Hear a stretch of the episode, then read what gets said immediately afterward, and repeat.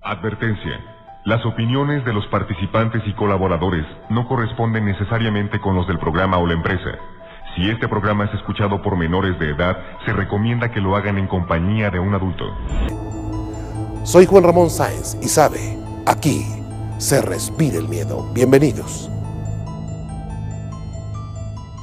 Bienvenidos viajeros, una vez más al infinito. En esta ocasión haremos un tributo a una eminencia tanto en la locución como en el mundo paranormal. Estamos hablando de Juan Ramón Sáenz.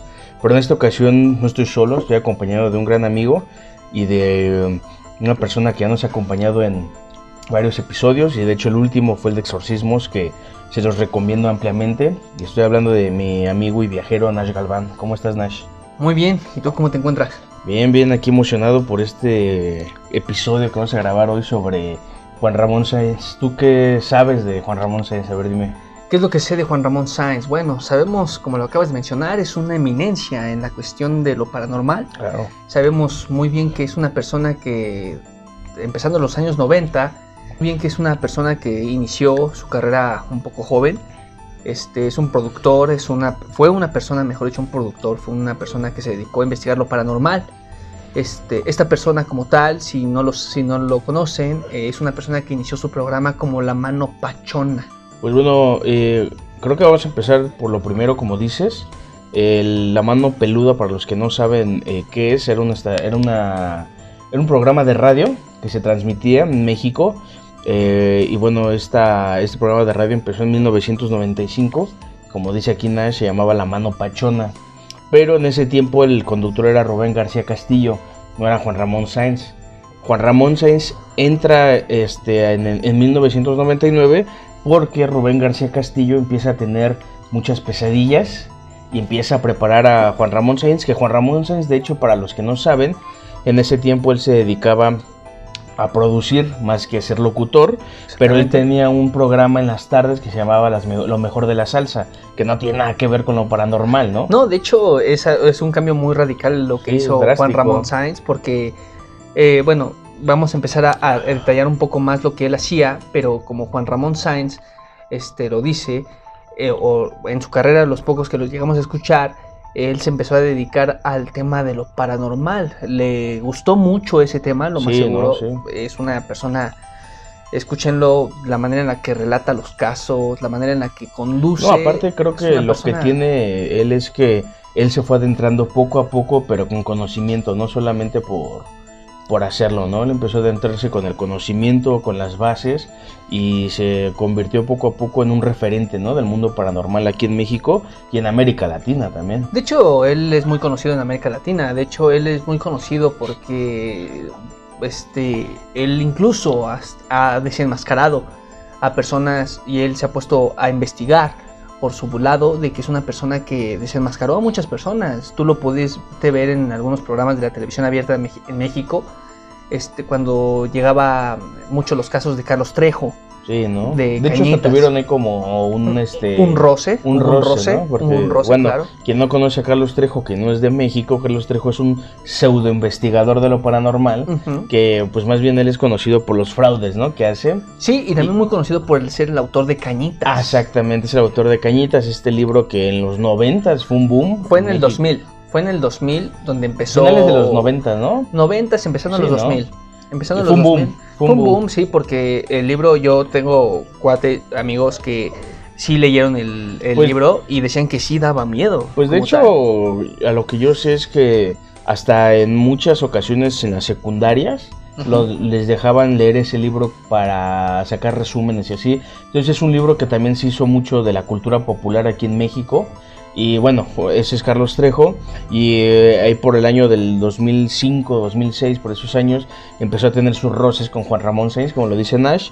Porque bueno, eh, Carlos Trejo, él es el único supuestamente investigador eh, Mexicano mexicano y verídico, ¿no? Y los demás pues son este, defraudadores a lo que piensa Carlos Trejo. Pero la realidad es que Carlos Trejo pues es un hombre, un charlatán, ¿no? Un charlatán, se sabe que es una persona que se dedicaba a hacer muchos fraudes. De hecho, si, tú- si ustedes lo investigan, viajeros, les damos esa pequeña tarea. Sí. Si les interesa todo esto, eh, Carlos Trejo se conoce mucho por ser muy fraudulento, cómo hacían los Sí, era una- es una persona, este, la verdad, eh, poco agradable. Es una persona Pues que yo creo que no es necesario darle espacio, ¿no? Como tal, Carlos Trejo es una persona que se enfrascó mucho en hacer fraudes y en lucrar con el tema paranormal, que para muchas personas puede ser un poco importante. Entonces, los invitamos a que escuchen este podcast. Este podcast va a ser demasiado especial. Va a ser una, vamos a hacerle tributo a una persona que en verdad es una persona que está calificada, fue una persona que se dedicó, una persona completamente seria. Hasta los últimos, hasta los últimos días de su vida él se dedicó Lamentablemente a esto, ¿eh? falleció, Sí. lamentablemente falleció. Pero yo, ¿te parece si eso lo dejamos un poquito más Sí, claro, adelante? claro, claro. Vamos, adelante, vamos por partes, ¿no? Sí, de hecho vamos a hacer una recopilación de sus Sí. mejores casos y cómo los trató él, ¿no? es lo que más nos Bueno, interesa. a ver, aquí Nash te voy a preguntar algo. A ver, ¿tú recuerdas haber escuchado la mano peluda de, de niño? Que éramos unos niños cuando eso sonaba. Es algo muy chistoso porque nosotros, mi, hermano y, mi hermano y yo teníamos una grabadora Sí. donde este, funcionaba con baterías. Entonces mi hermano y yo, de repente mi hermano este, llegaba y decía, este, dormíamos en camas separadas y decía, ya va a empezar la mano peluda, póntela. Entonces, de repente pues, escuchábamos la mano peluda, pero nos quedamos dormidos. Realmente no le ponemos atención Sí, a los casos. Eh, pero lo poco que llegamos a escuchar este, eran casos un poco fuertes. No, pues había varios fuertes, Y- había varios buenos, buenos casos. No, de hecho sí fue, una, fue un boom, la verdad. Sí. Él tiene casos muy sonados, casos que en verdad sí se merecen un análisis. Pues, pues tan solo viajeros, para que se hagan una idea, la mano peluda eh, tenía el récord de audiencia, tuvo el récord de audiencia durante 10 años seguidos. Entonces, eso les da una idea de lo que era la mano peluda para, para los oyentes, ¿no? Era un espacio donde se podía hablar de estos temas abiertamente. eh, fenómenos paranormales, eh, psicofonías, avistamientos, criptozoología, este fenómeno ovni, eh, posesiones, se hablaba de todo este tipo de cosas y creo, y, permite- y creo que este tipo de espacios no había en esos tiempos en México. En Latinoamérica la verdad desconozco honestamente. De Estados Unidos yo sé que sí, estaba Art Bell, Art que él tenía eh, su programa de radio que era tipo La Mano Peluda.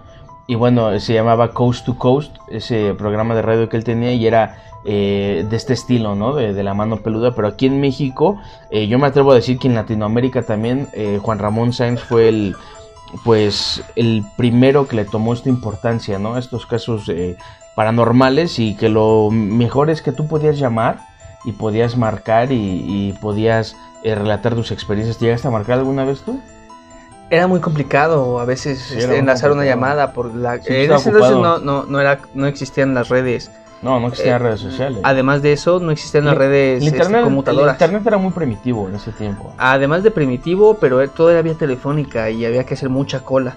Sí, de, de hecho yo... Mi hermano me llegó a comentar que Sí, era muy difícil, era muy difícil. Sí, era muy difícil. Pero yo sí marqué, pero ya eh, cuando estaba Rubén Castillo de nuevo, ya cuando había fallecido Juan Ramón Sáenz, eh, marqué por ahí Rubén del- Castillo de repente sí entró a la locución y, y el programa se vino muy abajo. Sí. Bueno, Bueno, es que hay que ser también honestos. Juan Ramón Sáenz tenía ese toque, ¿no? Le daba ese toque eh, interesante, misterioso a, a la mano peluda. Y Rubén Castillo, pues bueno, él era un locutor eh, que no estaba tan metido en estos temas, ¿no? Como Juan Ramón Sáenz. Sí, además de que no estaba metido, pero no le daba la importancia que debía de darle. También. sí, Además de que sabemos que hay casos reales, ya lo hemos puesto en algunos podcasts, en este caso en el exorcismos. Juan Ramón Sáenz llegó a tratar con personas que estaban poseídas o que conocieron o que conoce o que conocían en una persona en ese momento que Sí. estaban poseídos, ¿no? Sí, de hecho, pues sí, Juan Ramón Sáenz eh, tuvo acercamientos con mucho tipo de personas. De hecho, también hay un hay una llamada muy interesante, no sé si la has escuchado, que es este entrevista a un vampiro. Ah, sí, claro. donde la- le llama, él habla con una persona que le empieza a comentar cómo funcionan los clanes de vampiros aquí en México y en el mundo. Y le empieza a contar eh, qué es lo que un vampiro es en realidad. Está muy interesante eso. Porque, permíteme, Juan, el- la persona esta que se comunica diciendo que es un vampiro, le dice que, o sea, él dice al aire que ya lo había visto en persona, Juan Ramón Sáenz. Esto quiere decir que ellos dos ya se conocían anteriormente. Exactamente, de hecho sí he escuchado esa entrevista, eh, se le conoce como una entrevista con un vampiro real, ustedes lo pueden buscar mucho en, Sí, en YouTube, YouTube, está ahí disponible. está en YouTube disponible, Eh, se le conoce como los archivos secretos de la mano peluda, Sí, también. así se le conoce, como los archivos secretos, uno de los archivos secretos, y sí, en efecto decían que todo lo que vemos en la cultura pop, en las películas, de Hollywood que le pones una cruz y el vampiro ¡ah! se Sí, pone sí, muy intenso. Eh, en este caso el vampiro relata que eso no es cierto, que sí, en efecto deben de vivir, pero no a costa de sangre humana. O sea, eso es algo como muy interesante. La verdad es de que ese caso sí me gustaría, pero tú lo conoces un poco más. Sí, yo sí caso? lo conozco bien. Pero a eh, ver, dinos cómo está este rollo. Pues bueno, esta persona eh, eh, este, entra al aire y de hecho le dice a Juan Ramón Sáenz que ya se le dice, como tú sabes, ya nos habíamos conocido y, y le dice Juan Ramón, sí, y la verdad me, me agrada la idea de que me hayas llamado para, para hacerte una entrevista. Empiezan a, a platicar, a hablar de, de esto y él dice que es una, su familia era de Bulgaria Ajá. y de Bulgaria eh, inmigran a, a México ya hace muchos años y bueno él ya vive ahí él es eh, él dice que se dedica a los sistemas ingeniero en sistemas En efecto. y él dice que pues bueno eh, como sabemos ese tipo de trabajos es más fácil hacerlos durante la noche porque es cuando la ciudad duerme y cuando no todas las personas están en la red se podría decir y puede eh, hacer este pues su trabajo con, con mayor facilidad él dice que, que de hecho sí pueden beber sangre, pero que eh, cuando beben sangre es de una manera eh, muy minuciosa, es decir, no cualquier sangre. Ellos, él lo dice así, que, y eso lo hacen entre solo su Clan. entre solo su clan y es algo que es muy eh, personal ese asunto y Juan Ramón Sáenz también le pregunta que cuál es su pues en sí qué es lo que ellos quieren como vampiros o cuál es su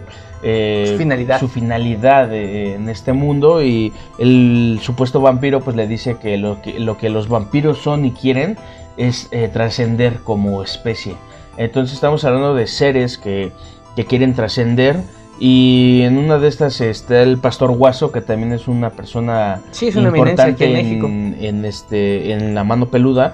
Eh, él le hace una pregunta que si, son, si ellos son buenos o malos. Y la persona esta le dice que ellos son intermedios, ni buenos ni malos. Y es muy interesante saber eso, ¿no? Es como eh, decir que son personas que no hacen ni el bien ni el mal, simplemente son personas que están ahí.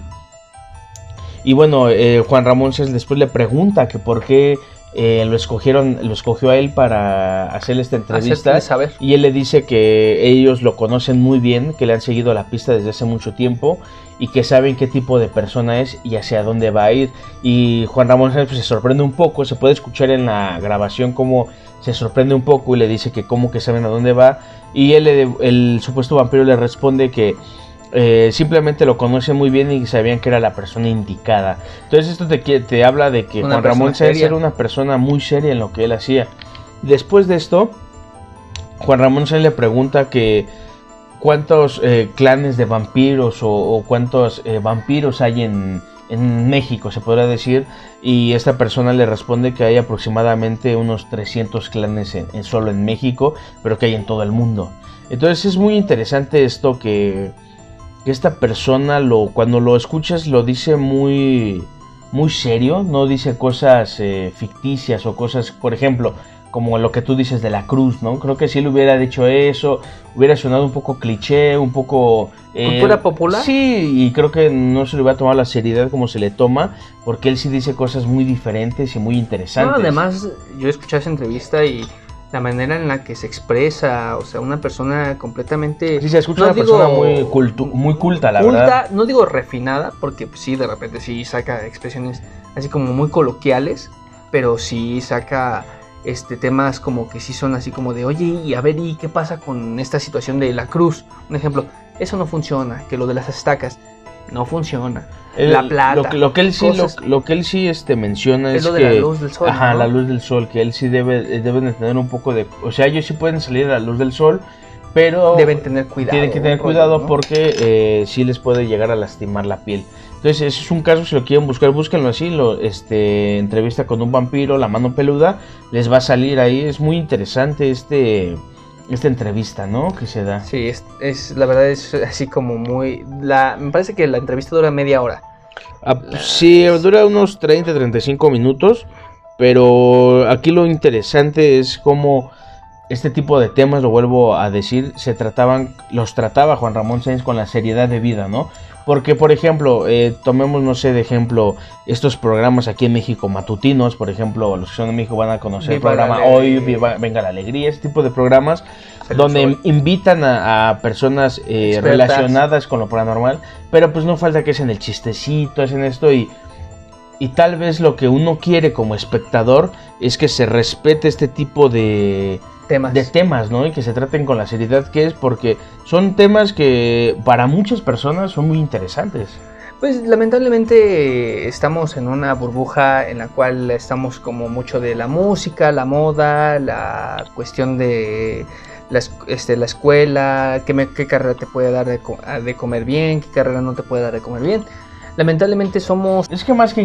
Bram Stoker. Sí. ¿No? Este, yo no leí el libro, mi hermano lo tenía. De hecho, este, mi hermana se asustó con la carátula. La portada. Estaba bien chida esa, esa portada. Estaba muy buena. Pero a lo que voy es de que, en efecto, ¿de dónde sacan todo ese tipo de información? O sea, sí deben existir ese tipo de... Pues de hecho... Y eso es lo que me gusta de Juan Ramón Sáenz. O sea, retomando el tema de Juan Ramón Sáenz, era la seriedad y como dice este vampiro, este, porque no menciona su nombre, si no, mal recuerdo. No, no dice su nombre. Este, dice que, que en efecto a él lo eligieron porque él sabía el tipo de persona con la que estaban tratando. O, sea, o, sea, imagínense viajeros, en verdad, el, la persona que era Juan Ramón Sáenz, que era seleccionada para tratar temas que eran pues no de, consumo humano no. y un tema que sea y es un punto muy interesante aquí que dices eso pero lo interesante que dice esta este supuesto vampiro es que dice nosotros sabíamos quién eras se refiere en plural entonces estamos hablando de que probablemente todo su clan. mensaje. Ajá, y como él lo dice, todo su clan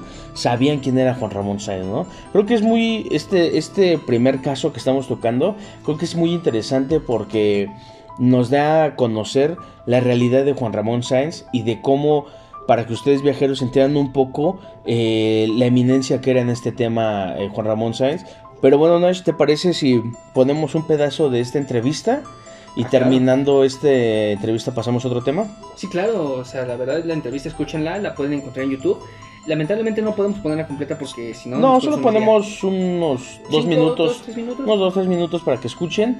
Bueno, viajeros, vamos a poner este pedazo de la entrevista y regresando, Nash nos va a contar un, otro caso muy interesante. Claro que sí.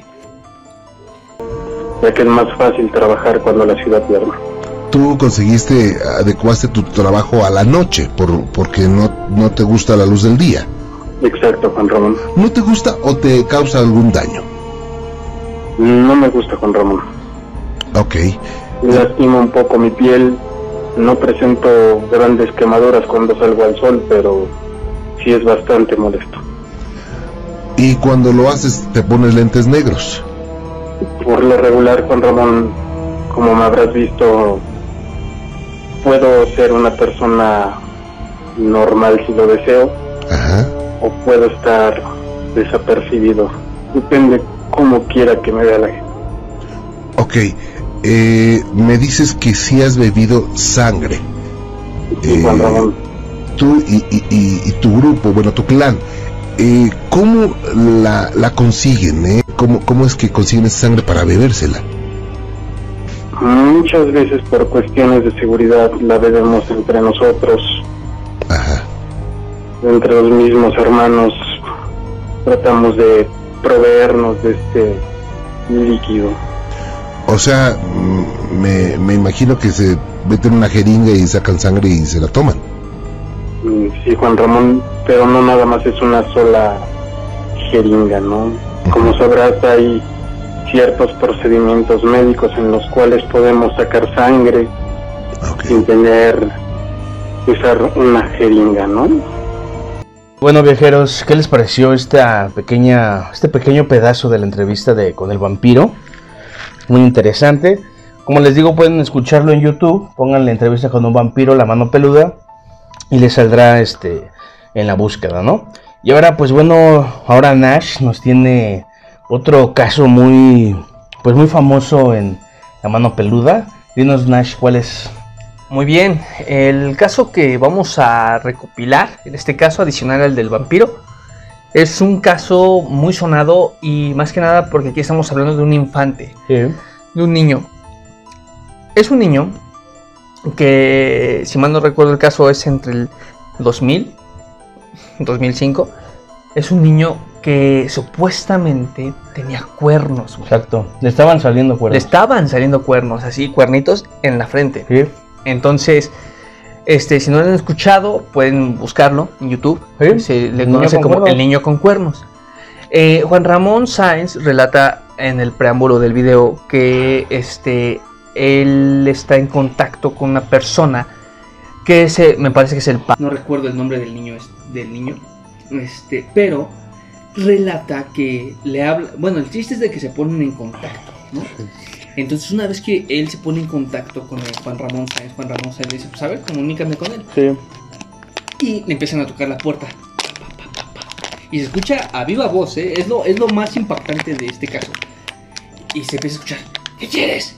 Sí. ¿Qué quieres? Una voz muy una- acelerada, una- ¿no? Una, voz como de niño ansioso. Sí, acelerada. niño ansioso. Violento. Sí, literal. Entonces el niño empieza a decir, este, es que estoy enojado porque me despertaron y no sé qué, y le dice, y estoy estaba jugando en mis sueños. Y, y Juan Ramón Sáenz le pregunta, este, ¿y con quién jugabas? Y el niño le dice, con Satanás. Y le dice Juan Ramón, ¿con quién? ¿Con quién? Con Satanás. ¿Y a qué jugabas con Satanás? A matar. Sí. A matar. O sea, estamos hablando de un niño, un niño.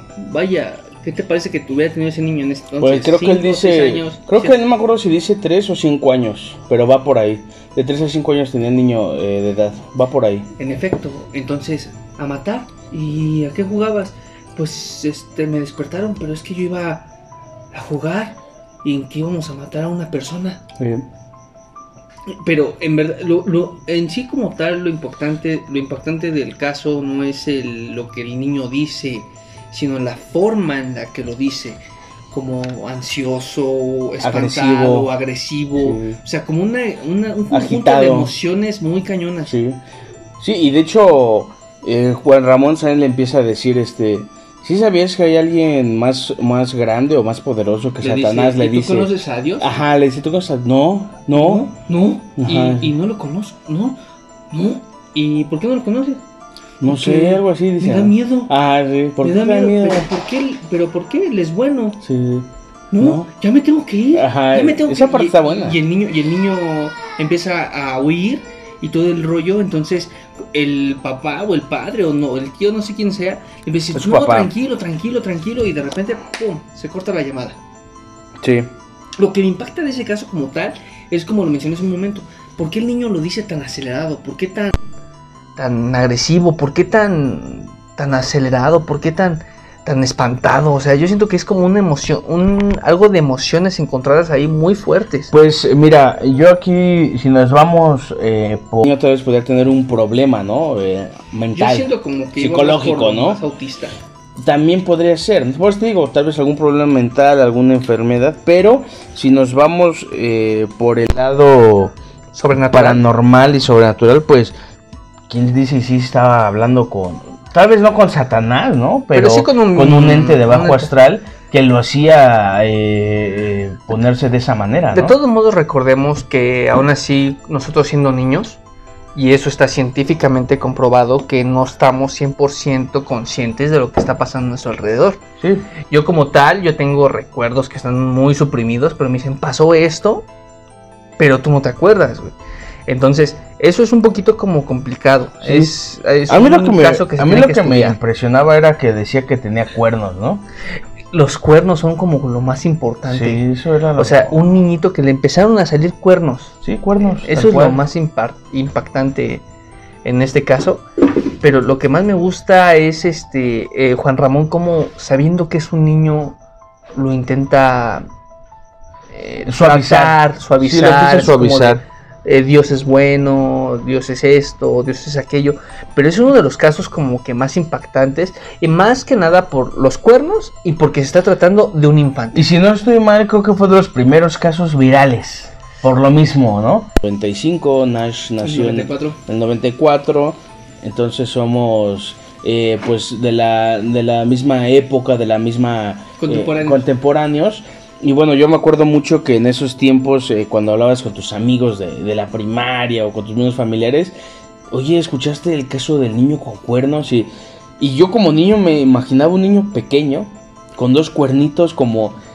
Si han visto Dragon Ball Z, como los ogros, Ok, ok. sí, que son del infierno, ¿te acuerdas de esos? Sí, sí, sí. ¿Cómo tienen unos cuernitos pequeños? Sí, sí. Así me los imaginaba el niño, con pelo y apenas viéndosele este, las puntas de los cuernos. Yo me lo imagino más como un tipo Hellboy, Cuernos achatados. achatados. Achatados, bueno, es como que estaban empezando a salir así Sí, como sí, sí, achatados. sí, y estaban empezando a tomar En la forma, ¿no? Exactamente. Pero es que reitero, lo que más me impacta de ese caso como tal es la ansiedad que presenta el niño en la grabación. Sí, de hecho, sí se escucha, como dicen Ash, muy acelerado, muy, eh, no sé, hasta confundido en cierto modo. Ansioso, Sí. este, como que el niño estaba Asustado. sonriendo. O sea, desde que le tocan y como le, ¿qué quieres? ¿Qué quieres? Sí, está como Así asustado, no sí, sé. neta y- como de un niño berrinchudo, pero malcriado. Sí, es como se de, escucha "Ay, ya me algo, se, escu- chingando". se escucha muy extraño, la verdad. No, sí, la verdad es uno de los casos como que y dices, bueno, ¿y tú qué piensas, verdad o mentira? "Ah, verdad. ¿Verdad? ¿verdad? Porque, reitero, si retomamos todo el tema, la ansiedad, la emoción que presentó el niño cuando le menciona a Dios o a Jesús, en este caso, dependiendo este, de lo que quiere la gente, este, cuando Juan Ramón le menciona, no conoces a Dios, no conoces a Jesús, así, eh, eh, no, me da miedo, Sí, me da, mie- me sí, da es algo miedo, muy- me da miedo. Y para un niño, creo que es, o sea, que un niño sepa ese nombre, Satanás, creo que es algo muy difícil, ¿no? Pues, ¿qué te puedes imaginar a esa edad? Normalmente el diablo va a venir y te va a chupar, pero, sat- o sea, Satanás, sí, Satanás, como el nombre tal, creo El que es demonio, muy- el nombre sí, del es muy demonio difícil como tal que es un niño, y más de esa edad, lo, lo sepa, ¿no? Aunque también no sabemos si vio el chavo del 8. No, Satanás, Satanás, no, o sea, no lo sabemos. Pero ¿no? de todos modos, ¿no? Sí, claro. Pero bueno, viajeros, les vamos a dejar ese pedazo donde Juan Ramón le dice que si conoce a, a- A Dios. a Dios, para que ustedes lo analicen. Y bueno, eh, después de que lo escuchen, vamos a tocar otro tema. ¿Qué les parece, viajeros? Entonces, échenle un oído no se y despeguen no se y despeguen. preparen su café o su chocolate, lo que Sí, estén tomando. una cervecita. Está muy bueno. lo que estén, lo que gusten. Lo que guste. Pero apaguen la luz, pónganse audífonos, porque se viene lo mejor. Es claro. Ok, un niño tocar la puerta. tiene dos años. Le salieron dos cuernitos enfrente, o sea, en la frente. Eh, Roberto. Eh, por favor, abre la puerta. Voy a abrir la puerta. Voy a abrir la puerta, no te espantes. Solamente quieren hablar contigo, es por teléfono. Por favor. Por favor. Por favor. Por favor, no. Por favor, quieto, por favor. Di algo, saluda por lo menos. Roberto, Roberto, estás escuchando, el Señor te está hablando. hola Roberto. Hola Roberto. ¿Cómo estás Roberto? ¿Estabas dormido? Oye Roberto, ¿y te gusta el radio? No, no, ¿Por qué? no sé. Nunca lo he oído. ¿Nunca lo has oído? Ok, ¿y a qué juegas Roberto? ¿A matar? A matar. ¿Y a quién matas Roberto? A mis juguetes. ¿A quién? A mis juguetes. ¿Y a qué más juegas, hijo? ¿Con, con Satanás? ¿Con quién? ¿Con Satanás? ¿Con él juegas?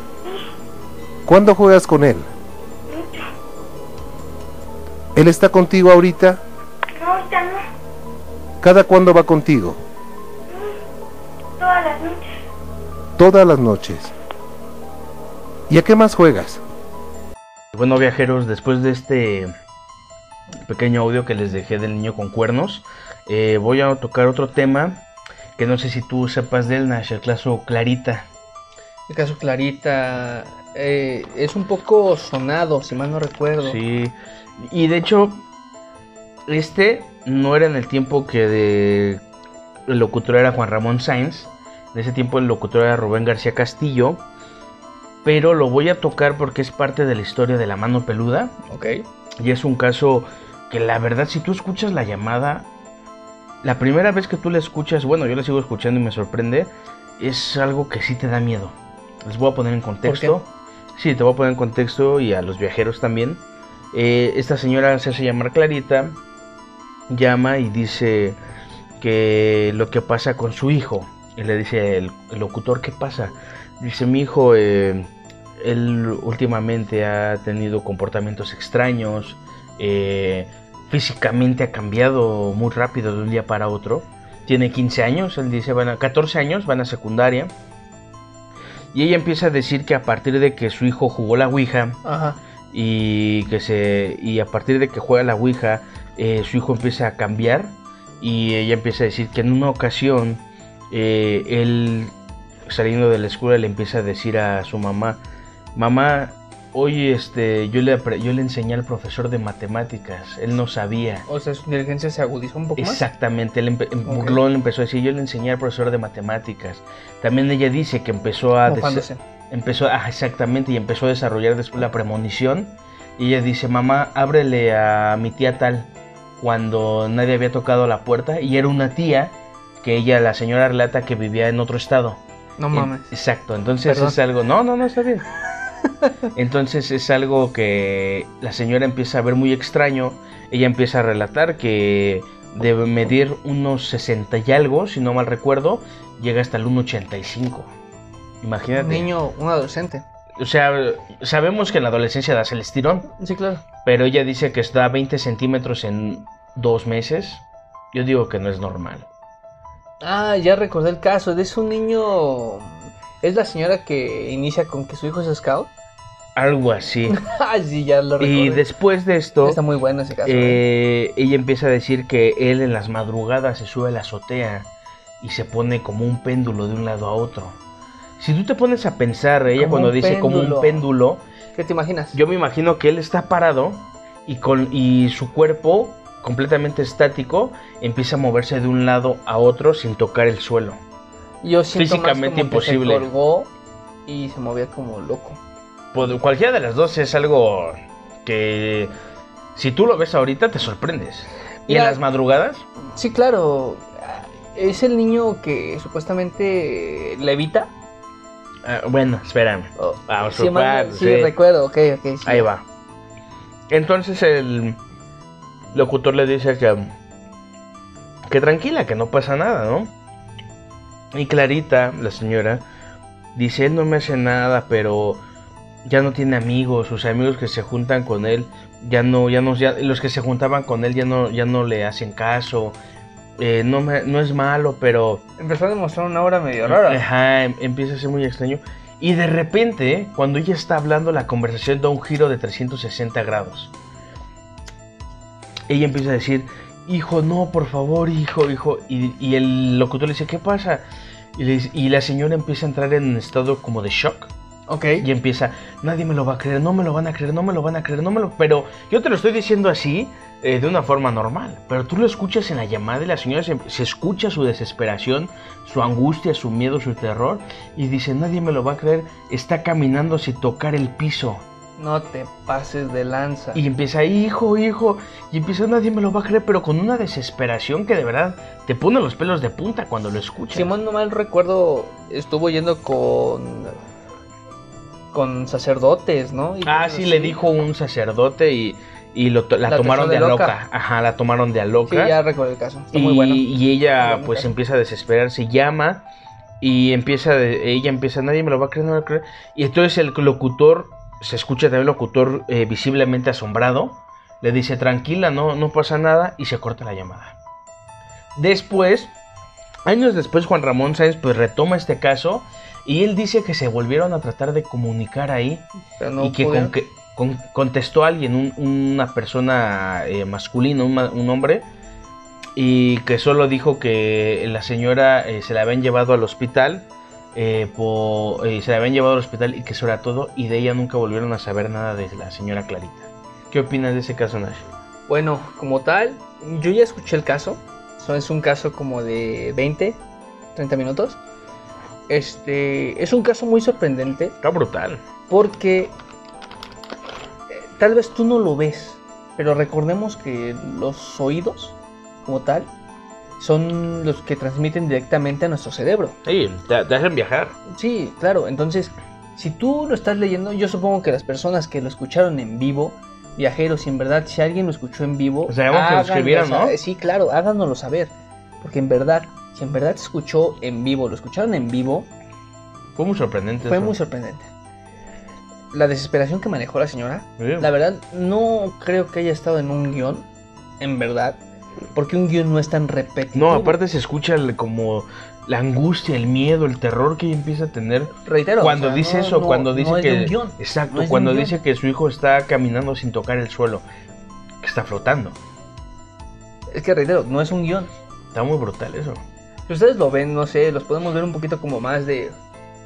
En. A lo mejor ya en alguna. En algún relato de terror. Y tal vez el locutor no lo puede interpretar. Y sí, a lo mejor sí nos impacta. Pero la cuestión de cómo lo interpreta esta señora, Clarita.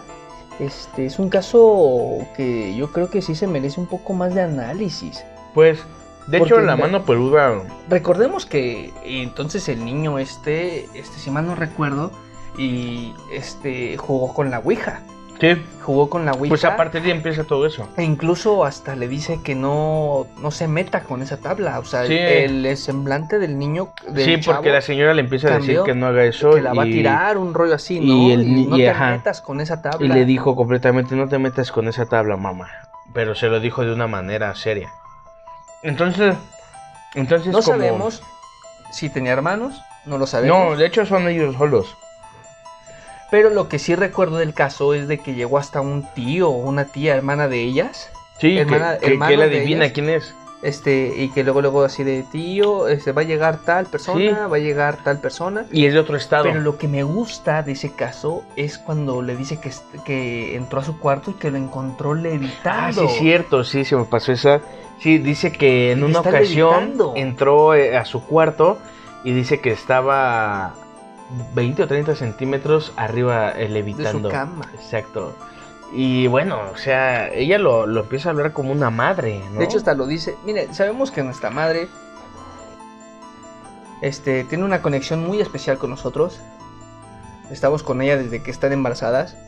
Entonces, sabemos muy bien que una mamá no nos va a mentir, no va a venir a lucrar con un caso así, la verdad. Yo creo que prefiere mejor No, aparte estamos hablando de los... Eso fue, creo que... en el no- 94. Ajá, fue en el noven... No, fue en el 95, 96 ese caso. Eh, Ajá, yo estaba de brazos.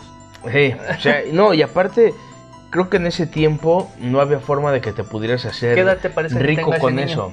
Ahorita, si en ese tiempo tenía 15 años, súmale de- en- del 95 para acá, Son 25 súmale años. 26 años, son 26, son 30, 42 años. A mí me, me, me, me, me encantaría, este, no sé. Bueno, te voy a contar algo, ¿eh? Te este voy a contar algo, te voy a contar algo. A ver. En una ocasión mi mamá va con un tío, su hermano, eh, va a Cotitlán y van a una fiesta patronal eh, de un santo. Los que no son de México, pues bueno, en algunos pueblos o en algunas entidades de México, eh, cierto tiempo se hacen festividades a los santos, que puede ser el Santo Niño de Atocha, San Judas Tadeo, esos santos eh, de la religión católica. Entonces, en esa ocasión, eh, les toca a ellos, se les llama ser mayordomos, a los que se encargan de recibir al santo y hacen una fiesta, se puede decir, eh, dan comida, bebida a todos los que asisten de, de la localidad. Y en esa ocasión, mi mamá me empieza a platicar, mi mamá sin saber de este caso, ¿eh? Ella empieza a contarme eh, de esta pareja, es una pareja. ¿Tú, tú ya habías nacido? ya, es, es que esto tiene... Esto que te estoy contando, mi mamá fue, creo que en el 2013 o 2014. Entonces, ella va a este lugar y ella me cuenta, así como cuando te cuenta tu mamá o tu papá, oye, Sí, ¿qué crees sí, que fui a... pasó esto. pa- Fui, fui a tal lado y... Un y- chismecito. Sí, mm, pues normal, me dice, oye, ¿qué crees? Fui allá donde vive tu tío, fue la fiesta este, de tal santo y fuimos a la casa de los que iban a ser los que fueron mayordomos que pues son amigos de, de tu, de tu tío. Ah, sí. Me dice, ¿y qué crees? Me empieza a contar la señora que ella eh, empezó a... No era religiosa y empieza a hacerse religiosa a partir de que tuvo un problema con su hijo, que jugó la Ouija y que No empezó a comportarse muy extraño. Y le digo, ¿cómo? Y me dice, sí. Ella dice que lo vio una vez volar. Y le digo, ¿Volar? yo le digo, pues levitar, ¿no? Y me dice, pues, dice, es que dice que en una ocasión estaban en la azotea y que el muchachito este estaba, pues no estaba tocando el suelo. Para los que no conocen lo que es la Ouija, este, viajeros, si no conocen lo que es la Ouija, sabemos que es un juego, un juego prácticamente como de mesa, este, que literal tienes que poner una cierta ambientación, debes de tener ciertos, este, atributos, debes de tener ciertos, cierta- ciertas características, ¿no? Entonces hay casos en los que ponen velas y hacen como pequeñas como pequeñas oraciones, ¿no? Algo así, tengo Pues entendido. mira, Sé que son como que un poquito... Bueno, pa- para no hacerles el cuento largo, es como, son como portales. Yo, siento te voy a decir algo. Como un portal. eh, desviándonos un poquito del tema, yo te voy a contar algo. Yo una vez jugué la Ouija. ¿Neta? Sí. Eh, bueno, los viajeros ya saben, eh, ya lo he contado en algunas ocasiones, yo viví un tiempo en Canadá y en esa ocasión eh, la jugamos con unos primos de allá. Éramos eh, mi hermano, eh, cuatro primos, si no me mal recuerdo, cuatro o cinco primos varones, mi prima y dos de sus amigas. Ok, Las dos amigas no eran mexicanas ni latinas, eran canadienses. ok. Eh, cerramos el... Ah, también estaba la esposa en ese tiempo de, mi, de uno de mis primos. Bueno, para los que no saben, eh, Infinito vivió en Sí, una vivía en república... Canadá, Montreal, Canadá. En Quebec. Eh, Sí. Sabemos que Quebec es una... Bueno, parte de lo que es Canadá. Este, llegaron muchos conquistadores, tanto ingleses como franceses. Entonces, en donde él vivía, actualmente es una república francesa. Sí, Si se habla no francés, tengo entendido, sí. Se habla mucho francés, hay como muchas costumbres, entonces sabemos que el misticismo en Europa o a lo mejor un poco en, en las culturas como francesas no son como muy comunes. Bueno, déjame Es decirte que sí, ¿eh? extraño. No, sí. Fíjate Pero bueno, que- creo que nos estamos desviando del Pero tema, ¿no? que lo creería un poco más de un italiano. No, no, no, no, te voy a decir algo. Eh, así para acabar rápido esto, eh, creo que vamos a tener que hacer un, un episodio de esto concretamente. En toda Europa hay, una, hay un sinfín de, de cosas paranormales. Y Francia, eh, pues ella veo muchas brujas, mucha brujería. Estaba mucho eso del rollo de las cuest- de las No, famosas pero- brujas blancas y negras, ¿no? Cuando Las Wiccas también. como cuando fue mucho lo de la, La Inquisición, la Inquisición, pero de aún así, mataban ¿eh? muchas personas que se dedicaban a Sí. cosas así, ¿no? Pero bueno, la lectura de Creo que nos manos, estamos eh, alejando. Pero Sí, va un poco en son- contexto. Se va un poco en contexto. Sabemos que la Ouija es un portal. Sí. No. Pero bueno, ahí, ahí te va lo que, yo, verdad, a lo que yo iba, la experiencia que tuve. Ajá. Estábamos ahí y bueno, ¿por qué recalco que las dos muchachas, eh, bueno, las dos jóvenes que estaban ahí no eran eh, latinas ni mexicanas? Porque eh, pues se puede, por ejemplo, cuando eres un grupo, cuando estás en otro país y muchos oy- oyentes no, me darán la razón y estás en un grupo de mexicanos o de latinos, este tipo de temas pues muchas veces son muy familiares y Claro. muchas veces se podría tomar que sería como un tipo eh, histeria colectiva, ¿no? Cuando hay un, eh, cuando estás jugando la Ouija y el efecto de que se mueve el, el triángulo se puede llamar histeria colectiva, pero en esa ocasión estaban estas dos eh, muchachas que eran de, de allá, de, de- de Canadá. Nos sentamos alrededor todos de- del círculo y a la hora de sentarnos empezamos, empieza mi, uno de mis primos a preguntar si hay algo ahí y yo te lo juro Nash y se los juro viajeros, el triángulo se movía solo, ¿Verdad? de verdad. ¿Tú tenías las manos en las No, manos yo no tenía, lo tenía mi prima y la esposa de, de mi primo, pero ellas no lo estaban moviendo. Yo podía ver cómo el triángulo se movía y cómo te podría decir, el movimiento que hacían era un movimiento natural, era un movimiento extraño. Sí, o sea, como que Entonces- forza mucho tus articulaciones. Entonces mi primo cuando Para empezar preguntó si había espíritus ahí y le contestaron que sí. Verde. Después él preguntó si eran espíritus buenos y le contestaron que sí. Y él dijo si había espíritus malos y le contestaron otra vez que sí. Entonces había espíritus buenos y malos. Eso te da a entender como tú dices que era un portal de todo. Sí. Entonces antes de cerrar este, porque las chavas empiezan a gritar y mi primo les dice, tomen esto en serio, no griten, relájense, voy a cerrar el portal antes de, de cualquier cosa. Y él pidió permiso a estos seres, a estos espíritus, de cerrarlo y le dan permiso de cerrar y ahí se termina el juego. Y él ya no lo volvió, o sea, ahí fue cuando terminé de jugar. Pero a lo que yo voy es que cuando alguien, mi primo, a lo que yo entendí esa ocasión es que él sí investigó bien cómo se debe de jugar esa cosa. Que la verdad yo no lo volvería a hacer, te lo digo. No lo Tú volvería que a hacer. estudiaste francés, tú nos puedes. Tengo entendido que oui es sí. Uy, ¿no? ya. Oui, ya. Es, O sea, eh, bueno, tal, el ya, ¿qué significa? Eh, ahí Ya. les va. Eh, la, la Ouija en, en sí, eh, hay muchas teorías de dónde se inició. Muchos. Eh, y bueno, hay muchas teorías de que se inició en Egipto, en África. Pero en sí, la países que verdadera. manejaban en la antigüedad. Sí, la verdadera es que se inició en Egipto. Y eh, no, el, el término Ouija es Wi, es de sí. Y ya, eh, eh, el ya es como de ahora. Es como una expresión de ahora. Ahora se- sí, ahora no. se podría, ahora exacto, sí, se podría hacer exactamente, es como, se podría tomar como una expresión de ahora sí, ¿sí me entiendes? Como de decir ya ahorita, como lo entendemos nosotros Right como now. mexicanos, exacto, ¿no? Right Right now, man. now, man. Algo así.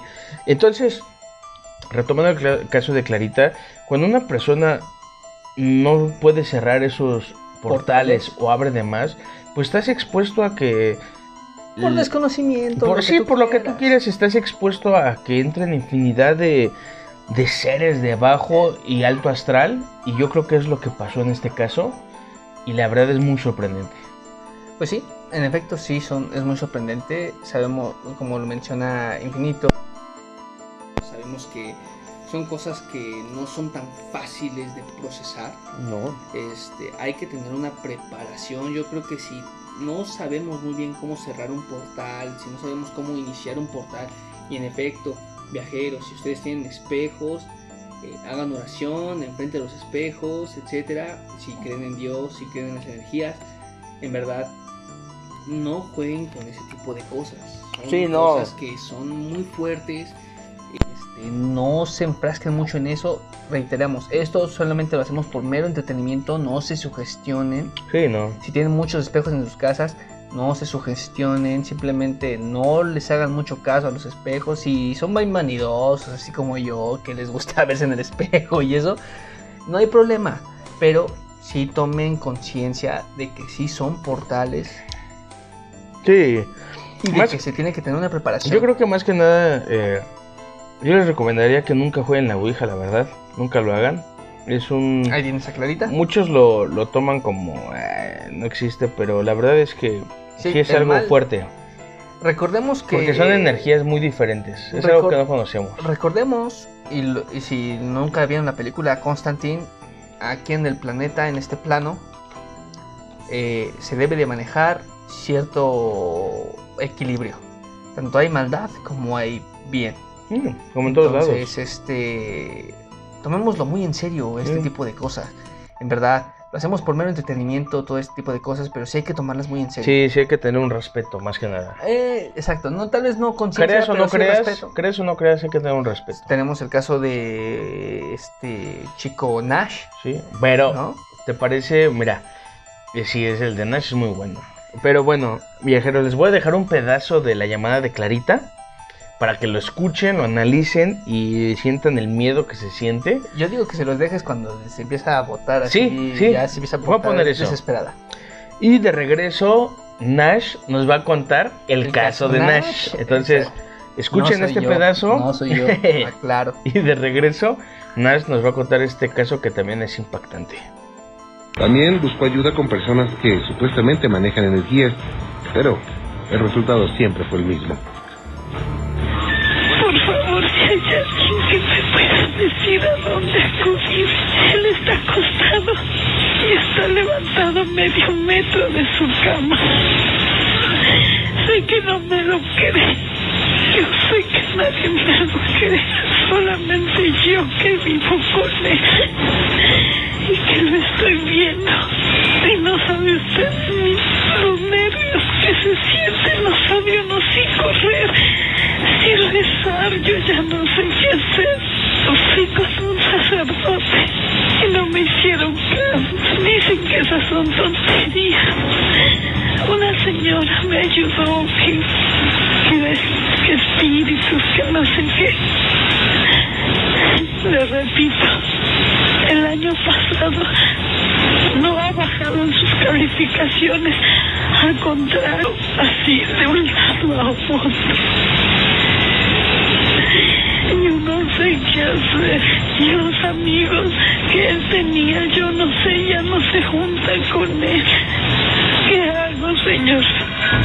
La impotencia se apoderó de Clarita, estallando en llanto cuando, en ese preciso momento, su hijo se trasladaba por su habitación, pero, no me lo va a creer, sin tocar el piso. Hecho que la llevó al borde de la locura porque sabía que eso era algo imposible de creer. No me hace nada. Espérate, mijito. Espérate. Es que no me lo cree, no me lo cree. Está caminando sin pisar. No me lo cree, no me lo cree, no me lo cree, no me lo cree nadie. No, no me lo cree, no me lo cree, no me lo cree. No me lo va a creer nadie, nadie, nadie. Esto no me lo cree nadie. Dios mío, no me lo cree esto nadie, nadie, nadie. Y bueno, pues ahí se cortó la llamada. Bueno, viajeros, después de escuchar este pedazo del caso Clarita, eh, que la verdad está muy cañón, ahora Sí, Nash nos trae un caso que también está muy fuerte. Cuéntanos, Nash. Muy bien, en efecto, como dice Infinito, en este momento vamos a tocar el tema del el caso Nash. Aclaro, no soy yo, no es él, ¿eh? no soy yo. Este, ese seudónimo me lo pusieron desde la preparatoria, pero bueno. El caso Nash. El caso Nash trata de una persona, solamente que quiero hacer un pequeño énfasis en esta situación. Eh, sabemos que hay podescuchas que nos puede que pueden creer tanto en la Santa Muerte como en, la- en cualquier religión que ellos quisieran. Religión yoruba, mormona, católica, cristiana, Santa Muerte, lo que ustedes quieran. Esto lo voy a tocar con una manera un poquito respetuosa. Siempre, siempre respeto. Este, que- queremos hacer énfasis en esta cuestión del respeto porque sabemos que no son temas que se deben tocar así como tan a la ligera. Pero el caso Nash en específico, eh, hago énfasis en esta situación del respeto porque el caso Nash inicia de que es un chavo que tiene, este, tiene una novia. Entonces, esta novia este, empieza, fallece, fallece si no mal recuerdo. No, no, no, no, lo termina. Ah, no, mentira, lo termina. Lo Entonces, este, este chico, este, este chico Nash, que aclaramos, Juan Ramón Sáenz, por respeto, este, no maneja el nombre real de esta persona, este chico Nash, que así se hace llamar, este, hace saber que todo es con respeto por la cuestión de la seguridad de la persona. Entonces, en el caso de esta persona, dice que al momento en el que enlaza la llamada, dice que él hizo un pacto de sangre con la Santa. Muerte. Entonces, eh, en ese, eh, cuando se comunican, eh, da por coincidencia de que estaba ahí un pastor, un- un- una persona que se dedica pues, a, a predicar la palabra, etc. Entonces, esta persona le pregunta, ¿y cómo hiciste el pacto? Pero, a ver, perdón por interrumpirte, Ajá, pero el pacto lo hace porque su novia lo termina, porque querían regresar. quería regresar. Quería regresar con ella. Entonces, lo que este chico hace es se corta la mano y hace el pacto junto con la Santa Muerte. ¿Y Es- tiempo después qué pasa? Se muere Tiempo la después, eh, tengo entendido, en efecto, sí, Se muere su novia. se muere su novia, se muere la, la exnovia. Sí, la exnovia se la muere. exnovia. Entonces, este, este muchacho, eh, cuando empieza a tener ese tipo de. empieza a comportarse de una manera muy errática, Extraña. muy extraña en la cuestión del, del comportamiento humano. O sea, de que él empieza a hablar en lenguas muertas, empieza a hablar español al revés. Sí. Entonces este chico eh, se contacta y empieza a decir de que él está poseído, de que él se encuentra en un estado catatónico muy fuerte. Pero lo más impactante de este caso es de que él empieza a recibir ataques en vivo. Sí, también él empieza a relatar que amanecía con moretones, rasguños. Con moratones, pero en vivo me refiero a de que la voz hasta le empieza a cambiar. Oh, sí, ese, ese eh, de hecho, viajeros, ese momento donde empieza a, a como meterse este ser, se escucha muy brutal. ¿Estás de acuerdo, Nash? Sí, claro, o sea, es muy brutal. De hecho, hasta lo empiezan a analizar, lo empiezan a escuchar y Juan Ramón dice, está hablando en español. Y al revés. Sí. Al revés. De hecho, está el pastor, como dice El Nash. pas- en efecto, o sea, está el pastor ahí, este, leyendo, bueno, escuchando cómo habla y le empiezan a decir, ¿cuántos seres son? ¿Cuántos seres son? Y empieza a decir, somos una legión. Y se empieza a escuchar así bien, bien, el cambio de voz y de brutal, semblante. es brutal. Y de semblante muy, muy fuerte. De hecho, también lo que me gusta, bueno, algo que te saca mucho de onda, él empieza a hablar y de repente una parte donde dice, regresa, regresa, y se le empieza a cambiar otra vez la voz. Sí, es que de hecho hasta Juan Ramón Sánchez, el pastor que están escuchando el- cómo está hablando, dice, son tres, son tres, son dos, es uno más, son más. Y entonces el, el pastor da por hecho de que son más demonios los Sí. que él tiene adentro. Sí, Entonces, total, terminan hablando con el hermano de esta persona, pero la familia de él como tal no cree en lo que él les está diciendo sí. independientemente de que está hablando en lenguas. Y reiteramos, viajeros, si no escucharon el podcast del exorcismo, en ese tema tocamos el tema de la cuestión de que eh, se hablan lenguas muertas Exacto. y que cambia el semblante. ¿Qué quiere decir esto? Chicos, si alguno de ustedes le estudió un idioma, sabemos la complejidad que debe de- que puede tener un estudio de un idioma. Yo he, yo he estudiado inglés y no te puedo hablar con la gran complejidad y el gran la- y con la gran fluidez que maneja. Infinito ama- habla francés, él afortunadamente sí lo pudo poner en práctica, pero sabe muy bien lo que cuesta este tener Sí, no es este- fácil. esta hablar un idioma así y ahora hablar un idioma, una lengua muerta. Pero pues es- Nash lo hace. Exacto. es Nash lo hace. muy cabrón. Entonces, viajeros, en verdad, búsquenlo como caso Nash, búsquenlo con el video de 16, 20 minutos. Sí, si es que, do- eh, bueno, eh, en- cuando lo busquen hay dos videos. Hay uno que es la parte donde solo habla Nash y está la otra, el otro video donde está completo y que se comunica con su hermano. Exactamente. Entonces, eh, pónganle caso a Nash completo, la mano peluda. Siempre pónganle la mano peluda para que les salga el video que es.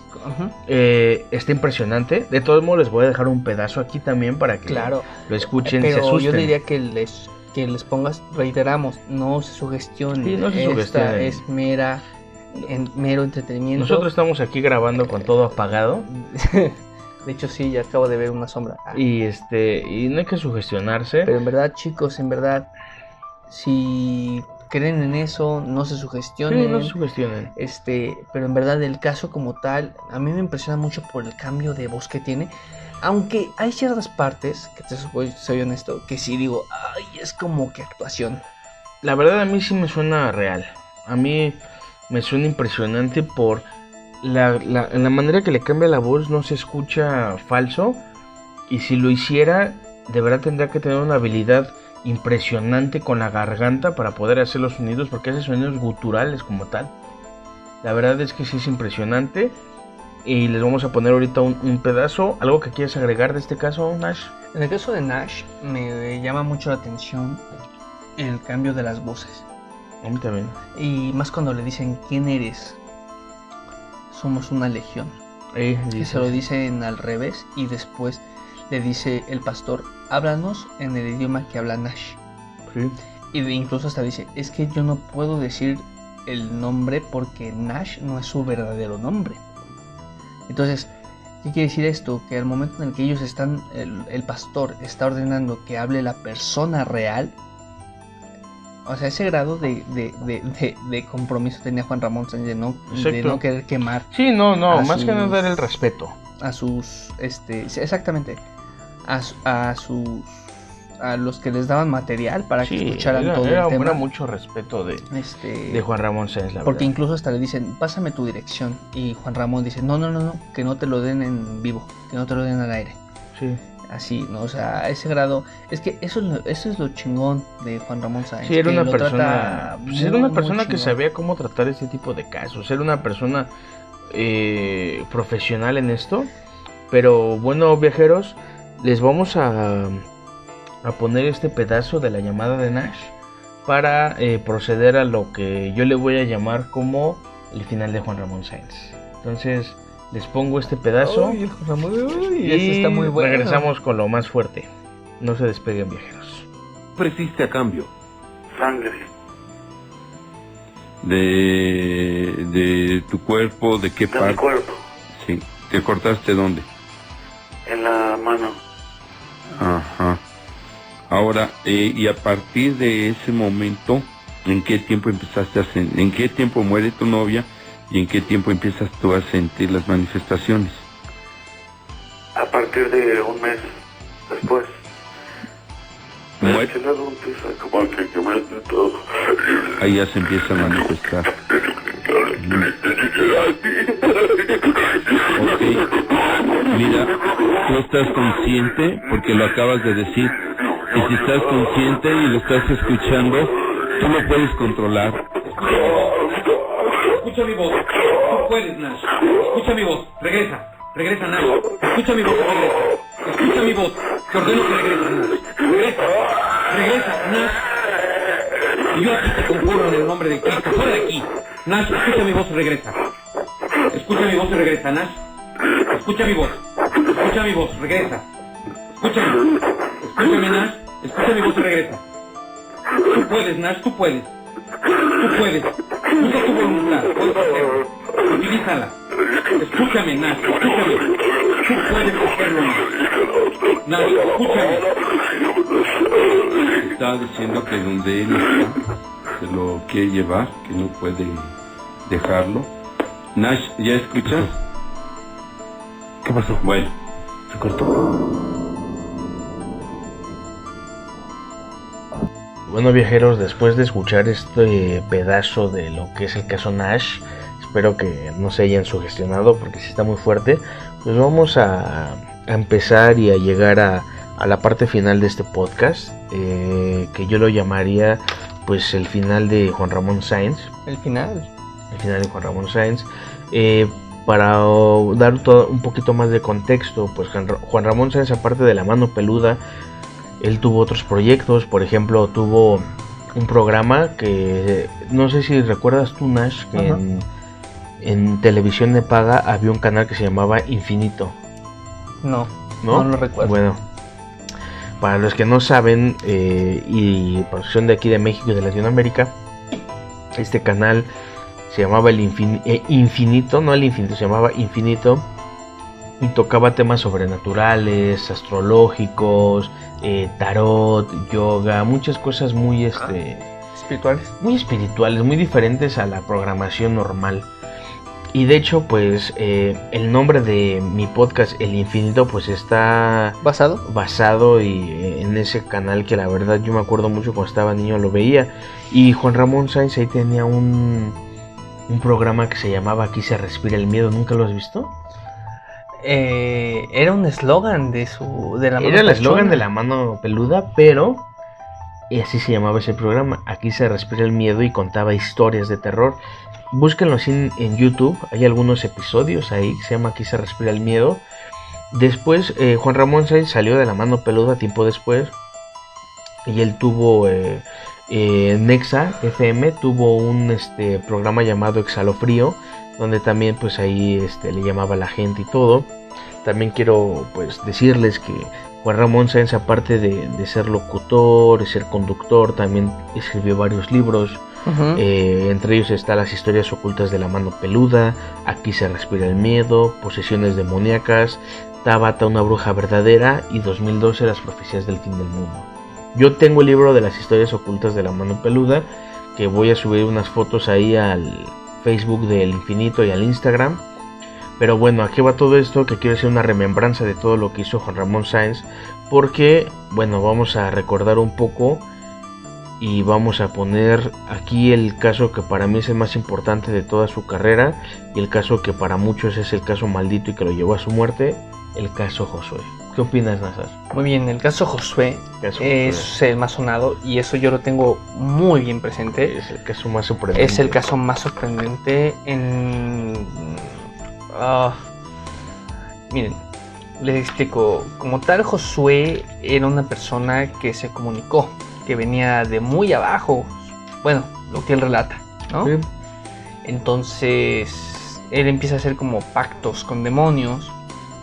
Empieza a hacer este rituales de convocación.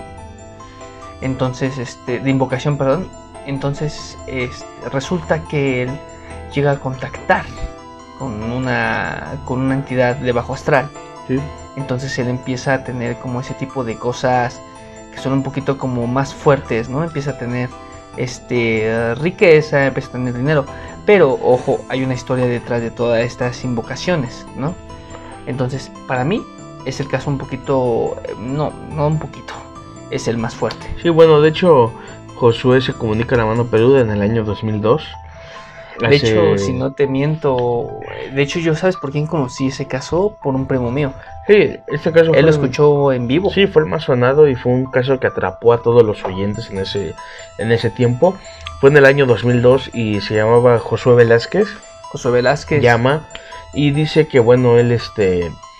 En un, en un momento y en un tiempo de su vida ellos tuvieron mucho dinero, pero por situaciones del destino su familia queda en bancarrota y él por tratar de volver a, a tener ese dinero, volver a tener ese estilo de vida, pues empieza a hacer diferentes, este, como tú bien lo dijiste, rituales, invocaciones y pues él lo dice como tal, él lo confiesa que en uno de estos rituales mató a su abuela.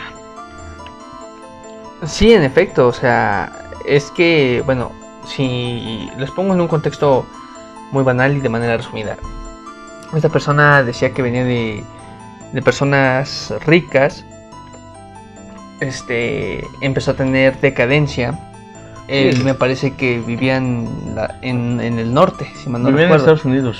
Entonces, este, esta- este chico empieza a, a ver como que la, la dificultad que hay que vivir allá, ¿no? Entonces él empieza a tener como ese tipo, él se empieza a asesorar para hacer este, ese tipo de brujería, empieza a tomar libros de brujería, Sí. este, Empieza rituales, se empieza a adentrar muy cañón en ese rollo, ¿no?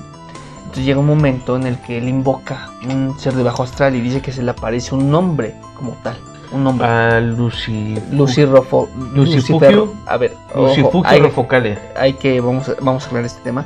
Vamos a nombrar un poco de, de un poquito de ocultismo y nombres de demonios. Reiteramos, esto es un tema que estamos tratando con respeto. Sí, claro. Este, pero resulta que esta persona este se le aparece Lucifer Rofocale. Exacto. que antes de que eh, contactara con ese ser, este encuentra un puerco que está tocando, está atacando a su madre. Sí, de- es que es, es a lo que vamos. Él empieza a hacer eh, rituales, empieza a hacer diferentes este, invocaciones. Y en una ocasión eh, él dice que encuentra a, en- a un puerco atacando a su mamá como tal. Y gritando como hombre. Sí, dice que, que, él- que se escuchaba como si gritaran muchos hombres. Perdón. Eh, a lo que vamos es que Josué empezó a contactar con seres de muy bajo astral, con entidades demoníacas. Siendo solo un joven. Sí. Y, en e- y después de esto, en una ocasión se le aparece un hombre que lo dice, eh, un hombre de, de tez negra. eh, En una cueva. y él le dice que él le dice quién eres tú le dice que no me querías ver y él como lo dice bien Nash le empieza a decir es que yo pensé que tenías cuernos cola y así Le dice que no y en ese momento le da el anillo de Salomón. El rey, eh, de hecho, chicos, en verdad, eh, viajeros, eh, lean el podcast. Bueno, como tal, reto, este, como les mencionaba, este, hay que escuchar bien el caso porque él empieza a tener ese tipo de contactos a la edad de 20 años. Entonces, lo sorprendente de este caso es de que él estudia algo, un rollo como de química. Es bacteriólogo. Eh, ándale, un- como así de bacterias, Sí. ¿no? Un rollo así. Sí, es bacteriólogo y él dice que la se acabó gradúa en tres años. En ¿no? tres años, cuando es una carrera como de cinco años. De más, como de 8 o 10 años, él lo dice. Entonces, eh, él recibe el anillo del rey Salomón, pero él relata que es un anillo que le queda hueco, que no, no ajusta al dedo que él tiene. Entonces, él dice que con ese anillo es un anillo de poder. Recordemos que el rey Salomón es de la época abrahámica, este, como más hebrea, este, que sabemos que el rey Salomón se le conoce mucho por ser uno de los grandes profetas, ser uno de los grandes gobernantes, pero la historia oculta del rey Salomón es de que él en verdad experimentaba con ese tipo de seres y energías de bajo astral. Exacto. Y se decía que él en- como tal era uno de los grandes brujos de la, de la, época, de la época. Entonces él se, deci- él se decía que sí llegaba a invocar demonios o incluso hasta energías. Entonces eh, sabemos que si, es una, si recibes un anillo con el nombre del rey Salomón, estamos hablando de que es una persona o es un anillo, un artefacto que te está dando gran poder.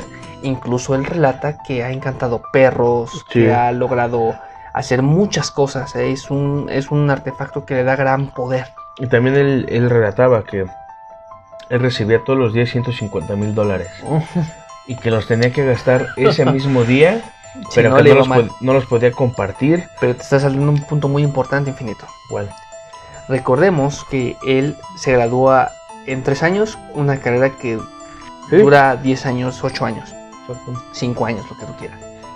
A pronto se graduó de una carrera que no debía de acabar en tres años. Y En no poco tiempo, en poco tiempo, no. vaya.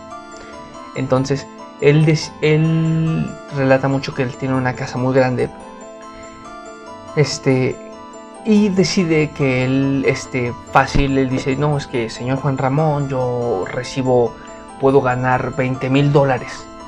Pero ahí les va. Él, él relata mucho y él lo dice en el, en el audio, él, escuchen el caso, que dice, este, yo puedo ganar 20 mil dólares al día y esos 20 mil dólares me los tengo que gastar El mismo ese día. mismo día. Y no los puedo compartir. Y no los puedo no los compartir, no los puedo ni donar ni nada. Él dice literal, si yo quiero un- ir a comprarme un Rolex que me cuesta 3 mil dólares, Doy te, te doy 10. 5 mil, Sí, te doy que sea. 10. No, no, no, no, no, te doy 10. Con tal no de importa. acabarse el dinero. Con tal de acabarse el Porque, dinero. ahí te va, en ese momento él relata que en una ocasión él regaló el dinero a alguien y es cuando empieza a relatar que lo ataca una mujer con la boca muy grande y la lengua muy grande. ¿Sabes a quién se me figuró? Me recordó mucho eso. A Orochimaru. ¿Llegaste a ver Naruto? Sí. Este, ¿recuerdas a Orochimaru que es una mujer? De hecho, él la relata que regala el dinero y cuando él relata que cuando llega a su casa encuentra una mujer en su casa con tez blanca, muy pálida, lengua muy larga e incluso que no tiene pies Sí, que flota. y que flota y que lo agarra del cuello, lo ataca y que dice, ¿qué no entiendes? ¿Qué no entiendes? ¿Por qué no entiendes? Sí, porque él no podía regalar ese dinero. Entonces, a lo que él va es de que él no podía hacer ni obras de caridad, nada Sí, lo no. que tuviera que ver con una buena voluntad. Eso lo torturaba demasiado a este sujeto. Sí, eh, entonces eh, este hombre, Josué, empieza a tener este tipo de, de contactos y es cuando en la llamada él dice que esa mujer está ahí con él, ¿no? Él dice que esa mujer En siempre este ha estado momento con él. está aquí en Sí, él dice que esa mujer siempre ha estado con él y pues es cuando se da como el primer ataque, según esto, y es cuando dice, es que lo que me da miedo es lo que trae en la mano, y le dice Juan, Juan Ramón, ¿qué trae en la mano? Un crucifijo, y me dijeron que cuando eh, tuviera eso me iba a morir, y bueno, o sea, es, es un momento que se escucha muy fuerte, ¿no? Es, De hecho, estás omitiendo un caso muy raro. De hecho, cuando él dice, esa mujer desde ese tiempo me acompaña aquí a en mi todos los días. me está aquí conmigo. Y, y ya le dice que incluso lo está molestando, le está picando con sus uñas Sí. en las costillas. Y que incluso hasta se empieza a escuchar como un ademán en su casa. Se Sí, empieza a se escuchar empieza a como si escuchar estuvieras ruidos. moviendo trastes. Sí, se empieza a escuchar como eh, si se cayeran platos, Como cosas. si se cayeran cosas. Él dice, lo que me da miedo es lo que está en la mano. Y él relata que es una cruz invertida. Sí.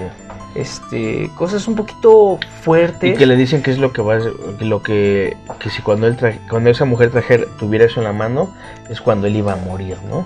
Eh, sí, en efecto, él iba a morir. Este, lo que me- más me sorprende es eh, la seriedad con lo que trata este Juan Ramón, porque él sabía muy, él escuchando, es que miren, recordemos que cuando tú lees, cuando tú eres una persona que se informa, que eres una persona que se dedica a ese tema, este, es muy difícil que te engañen, ¿no? Sí, es sí, muy sí. difícil que te engañen.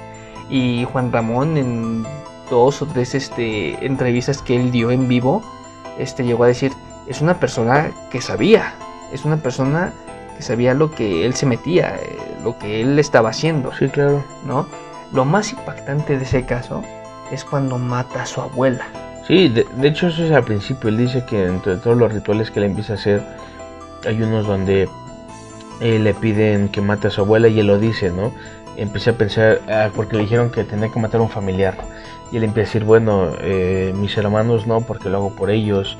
Mi mamá no, porque la quiero mucho. Y es cuando llega al punto y dice, mi abuela, porque ella ya vivió, ella ya vivió su vida. Y dice que él la mata y que le hace cosas que no puede decir al aire. Dice que le hace cosas horribles. Y que cuando ella la encuentran muerta, la encuentran sin ninguna marca. Eso es lo importante. Como si fuera una muerte natural. Sí, ¿no? O sea, él, como tal, dice, eh, le hice muchas cosas, no sabemos si abusó del cadáver, no lo sabemos, este, porque sabemos muy bien que el- la perversidad, la, eh, la perversión humana, más bien, es algo muy cabrón, ¿no? Entonces no lo sabemos, él no especifica, pero dice que él hace cosas muy malas, marcas y no sé qué, y cuando hacen la vasectomía, la, la, ¿cómo se le dice? La autopsia, encuentran que es como una muerte natural. Sí, le encuentran muerte natural, no le encuentran sin ninguna marca. eh, y entonces a, a partir de eso cuando él empieza a tener todos estos, eh, pues como beneficios, se podría decir. Pues sí, hasta cierto punto sí. Este, ellos, él empieza a tener ganancias, él empieza a tener una gran estabilidad económica. Pero ¿sabes cuál es la escena que, o el episodio que más me, me impacta? ¿Cuál? Cuando llaman al, al pastor. Al pastor Roberto Guaso. Ajá, al, al pastor Roberto Guaso. Y se empiezan a escuchar las risas. Sí, los se empieza a demonios. escuchar. Ah, porque no lo saben. Pero en verdad, él dice que después de eso, cuando lo ataca la mujer esta, él dice que hay dos, tres o hasta cinco seres que viven ahí con él. Exacto. Entonces empieza a escuchar, cuando empieza a hacer oración, incluso hasta cuando él quiere abrir la Biblia, él relata que no la puede abrir. Exactamente. Que no la puede y abrir. no puede rezar. Empieza a decir que no puede rezar. Empieza a toser. Empieza a toser y, y- y bueno, la, la llamada al final, al final se corta. Mm, no, no se ¿No se corta, si mal no recuerdo. No se corta, pero sí, este, el, sí le dan seguimiento. Lo que más me impacta de este caso, retomando todo esto, es la risa de los demonios cuando empiezan a hacer oración. Así es cuando el pastor Roberto Guaso empieza a tratar de, de- de romper como este pacto y, y sí se empiezan a escuchar cosas. Y de hecho... Incluso eh, hasta hay una, hay una escena, este, no- es que no recuerdo muy bien, bueno, hay una, una parte del audio que incluso empieza a decir, en el nombre de Cristo Jesús, te ordeno que te calles. Y se empieza a escuchar. Sí, se escuchan cosas extrañas. Y de hecho mucha gente reportó que cuando estaban escuchando eso escuchaban cosas en su casa también. Es que neta, este, si tú ves esta escena de, bueno, hay un, hubo un reportaje para los que viven aquí en México, eh, debieron haber escuchado o visto el programa de la historia detrás del mito. Eso lo pasaron ahí. Sí. E incluso dicen que al momento en el que estaban en ese eh, con esta persona, con este José Velázquez, dicen que las, las luces del estudio, del set, lo que ustedes quieren, empezaron a, titile- a, a titilar. Sí, eh, ocurrieron cosas en el set de, también en la cabina eh, En la cabina de radiofónica. radiofónica. Empezaron a escuchar, empezaron a pasar muchas cosas. Y bueno, eh, después de, de todo esto que sucede, eh, pues siguen en, en contacto, pero eh, Juan Ramón Sáenz en su libro eh, Las historias secretas de la mano peluda, él eh, relata que fue a buscar a Josué Velázquez. A su casa en, A su casa. en Los Ángeles. Exacto. Y Simón. dice que cuando llegó, toca la puerta y le abre un hombre alto, delgado. Con un gato. Con un gato en, en- en la mano, delgado, eh, pálido. Y le dice que está buscando a José Velázquez y le dice que ahí no vive y le cierra la puerta.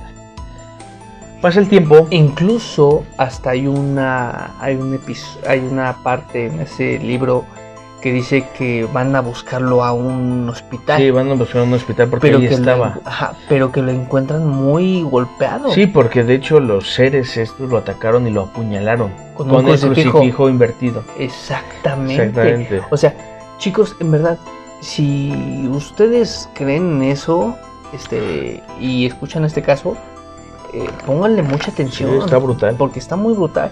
Les soy, les soy honesto, está más brutal que el de Nash. Sí, no, este es el caso que marcó todo. Y bueno, vamos ahí. Porque en febrero del 2010, este Juan Ramón Sáenz eh, abandona el programa de la mano peluda después de 15 años de pues de trabajar ahí. Y en el 2011 empieza a, a trabajar en TV Azteca, en el programa Extra Normal, este programa donde tocaban estos temas, donde solamente alcanzó a tener dos intervenciones. Que te soy honesto, ese programa de Extra Normal era bueno. Oh, a mí la verdad no... Chicos, No me gustaba. si ustedes no conocen Extra Normal, era un programa que te aparecía normalmente en los domingos en TV Azteca Guadalajara. Este era un programa que tocaba mucho el tema del ocultismo, el Sí, tema de casos fantasmas. extranormales. Sí, claro, o sea. Y bueno, de hecho, de hecho sí hay una entrevista. Es de lo que voy yo. eh, Juan, Juan Ramón ahí tiene dos intervenciones solamente. En una él presenta los casos eh, más impresionantes de, que tuvo en la radio. Y en, el, en otro caso es cuando es la entrevista con Josué.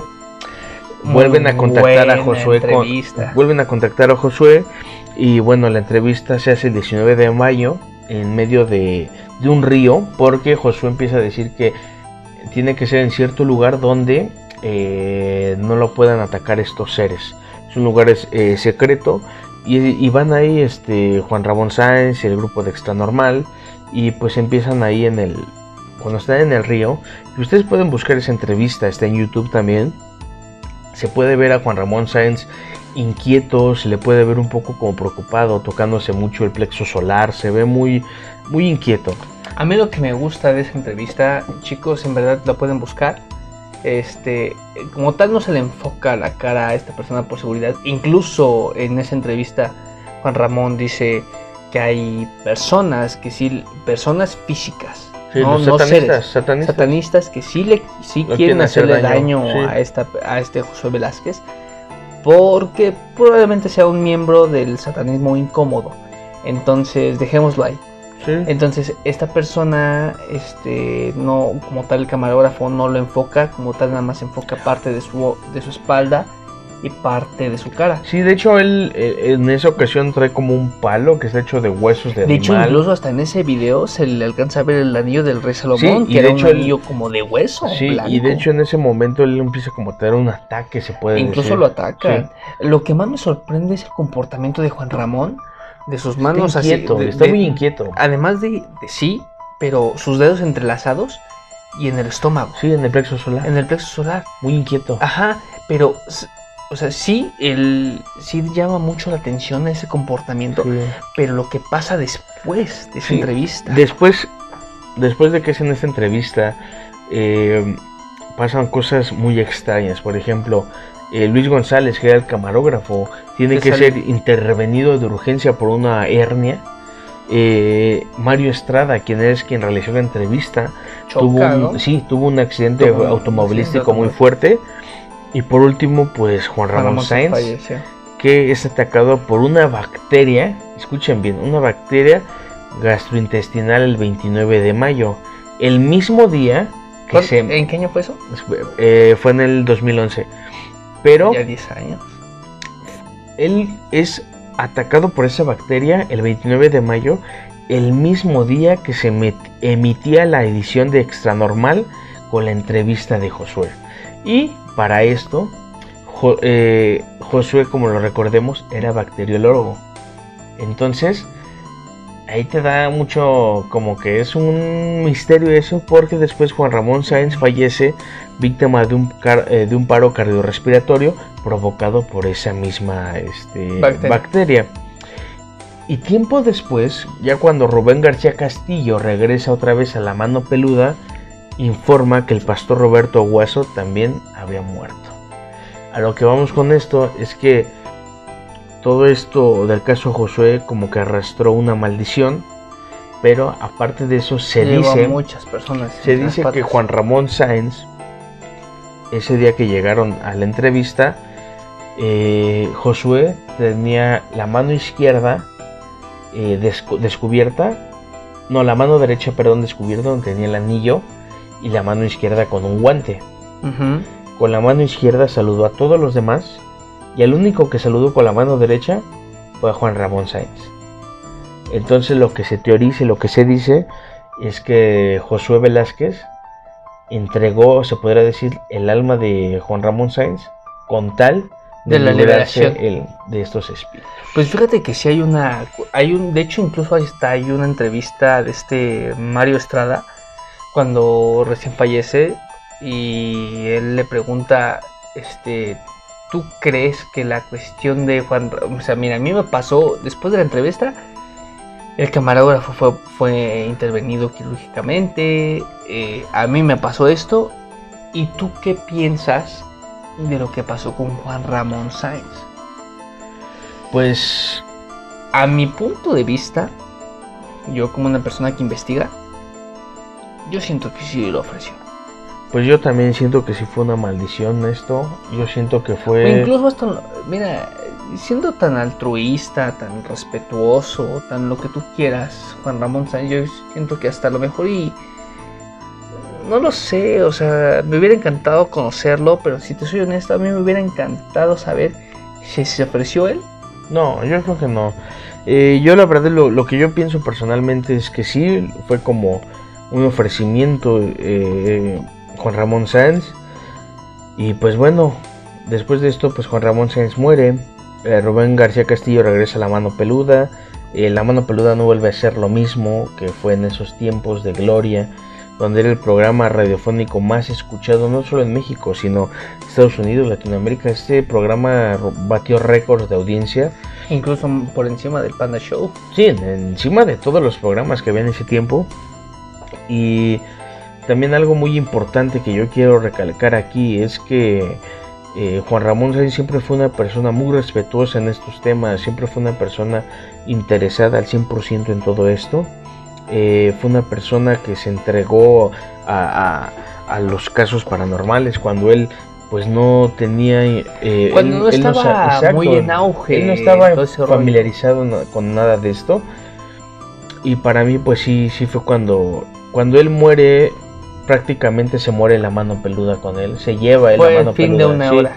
Fue el Fue fin, el fin de, la hora. era de esta era Eh, recientemente en el, eh, murió también Rubén García Castillo también ya falleció Eh, pero bueno eh, yo lo que quiero dejar aquí claro es que pues sí su muerte está llena de misterio todo el todo su programa siempre estuvo lleno de misterios y este programa fue un homenaje para Juan Ramón Sáenz que la verdad fue una Una eminencia eminencia. en esto en esto y que la verdad yo se los digo a mí me encantaría que el que esta persona este señorón siguiera vivo porque yo estoy seguro que hoy en día sería una per- la serie yo yo pienso que si él hubiera seguido vivo hubiera sido el investigador paranormal número uno en toda Latinoamérica Eso es en efecto, o sea, como tal, este sujeto este, fue una persona que empezó a investigar.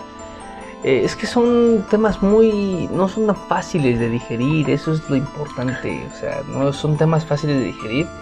En lo personal, yo diría que Juan Ramón Sáenz, en efecto, concuerdo contigo, es una persona que sí eh, sería el investigador número uno. Para mí, es el investigador número uno y lo seguirá haciendo Sí. hasta que no llegue una, persona que en verdad se comprometa a ese grado. Era un fuera de serie en estas cosas. Sí, claro. Entonces, chicos, en verdad, eh, lamentablemente la mano peluda no es lo que es ahora. No, ya no. Bueno, de hecho, ahorita ya no existe la mano peluda. Existen. en- Incluso hasta a mí este Rubén Castillo, a mí hasta me caía como mal, me caía hasta mal, güey, cómo lo, cómo lo ocutaba. Es que De, no era lo mismo, mm, ¿no? Ay, te espantaste. Pues bueno, yo te puedo decir, yo, yo, yo llegué, mar- yo marqué ya en la, en la última etapa de la mano peluda y, y sí conté mi relato. Ahí con Rubén García Castillo, conté mi relato, pero ya no fue lo mismo. Hoy en día existe uno que se llama eh, no es lo Investigaciones. La Mano Peluda, perdón. Eh, se transmite en Facebook y en YouTube. En YouTube su canal es El Fantasma Errante y en Facebook se llama Investigaciones La Mano Peluda con Georgina Avilés y... Ay, no me acuerdo cómo se Georgina llama. Avilés fue una de las productoras que estaba Exactamente. ahí con Ramón Y está el otro productor que no me acuerdo. Nacho... Algo así, no me acuerdo. Beristain. No, no. Disculpe, no me acuerdo cómo se llama. eh, y, y también llama a las personas y así, pero no es lo mismo, la verdad. Eh, pero bueno, viajeros, eh, yo lo único que les quiero decir es que si no conocen la mano peluda, de verdad hay muchísimos casos. Les puedo recomendar eh, el relato de la ambulancia sopilote, el relato de las botas con sangre, El relato de la casa Fidel. ¿no? el- la casona de Fidel, que aparte de relato es una investigación completa, eh, como los que Chicos, pusimos verdad, ahorita. si también se quieren poner en con- a, eh, saber qué tipo de caso es, vean la historia detrás del mito cuando entrevistan a, a Carlos Trejo. Juan Ramón Sáenz sale en ese caso y dice, en esa casa literal no había nada. Sí, sí. No había nada. Hay, mucha, hay, muchos, hay mucho material que ustedes pueden investigar sobre Juan Ramón Sáenz y la mano peluda. Para pronto, esta su- este sujeto en verdad fue una eminencia en la locución mexicana, Sí, investigación fue, fue paranormal. una persona que de verdad era ejemplar en lo que hacía. No, y además el profesionalismo. O sea, no, neta, una Pero, eminencia. bueno, viajeros- ya falleció. Sí, desgraciadamente pues ya falleció, falleció en el 2011, eh, ya 10 años de que 10 falleció. Juan Ramón ¿Qué Sáenz. fecha? Eh, ahorita te confirmo, pero eh, la verdad es que dejó un hueco que no se va a poder llenar tal vez nunca. Eh, falleció el 29 de mayo del 2011. Ya se cumplió unos 11 Ya se años. cumplieron 11 años. Eh, va a dejar un hueco que nunca se va a llenar en la locución de radio y en, la, en los casos paranormales de México. Yo creo que este señor está a la altura de Jaime Maussan, la verdad. Para mí más arriba. Yo digo que está, eh, están al nivel porque, porque Jaime. Maussan también empezó como periodista y él tampoco te sabía nada de, de los ovnis hasta que él tuvo una experiencia ovni. Que bueno, viajeros, Son vamos- otro tema. Sí, es este va a ser para otro tema. este donde va a ser para otro sí. tema, pero en verdad, viajeros, síganos, eh, por favor. Recomiéndenos. eh, sabemos que son temas a lo mejor un poco banales, pero por favor, venimos No, no son del- banales, son, son temas interesantes. interesantes, Que se como están tú quieras, abriendo. pero en verdad, chicos, recomiéndenos. Si saben de algún caso, mándenlo sin problema. Si ustedes llegaron a llamar a la mano peluda, pues díganos. Si conocen a alguna persona que llamó, eh, pues escríbanos. Recuerden que nos pueden seguir en Facebook como El Infinito, en Instagram como El Infinito MX. También estamos en TikTok como El Infinito 02. Y pues bueno, en Spotify, Anchor, Apple Podcast, Google Podcast, Breaker, en todas las plataformas de, de streaming Breaker, en Ah, todas las plataformas ah, auditivas braces. Una broma. estamos este, disponibles como el infinito. Eh, no me queda más que decirles más que muchas gracias por las reproducciones, por seguir, seguirnos. Y bueno, Nash, ¿algo que quieres agregar antes de despedirnos? Por supuesto que sí me encantaría agregar algo. En verdad, chicos, si les interesa, si tienen material, envíenlo a ese po- a la página oficial. En verdad, le daremos el peso que se debe de llevar a cabo. Chicos, en verdad, tratamos los temas con respeto. Pónganse en contacto, digan, mándenos su relato y lo trataremos con el debido respeto que se debe de manejar. No estaremos a la altura de Juan Ramón Sáenz, pero lo intentaremos llegar a ser. Esperemos. ¿no? En paz descanse Juan Ramón Paz Sáenz. descanse. En verdad, una eminencia, una persona chingona, Sí. la verdad como tal, una eminencia y en verdad chicos, escuchan el infinito. Y pues bueno amigos, yo les quiero agradecer una vez más por escucharme siempre. Saludos a todos los oyentes que me escuchan en España, en Costa Rica, en Perú, eh, en Colombia, en Ecuador, eh, claro, mis paisanos de México, Estados Unidos, Canadá.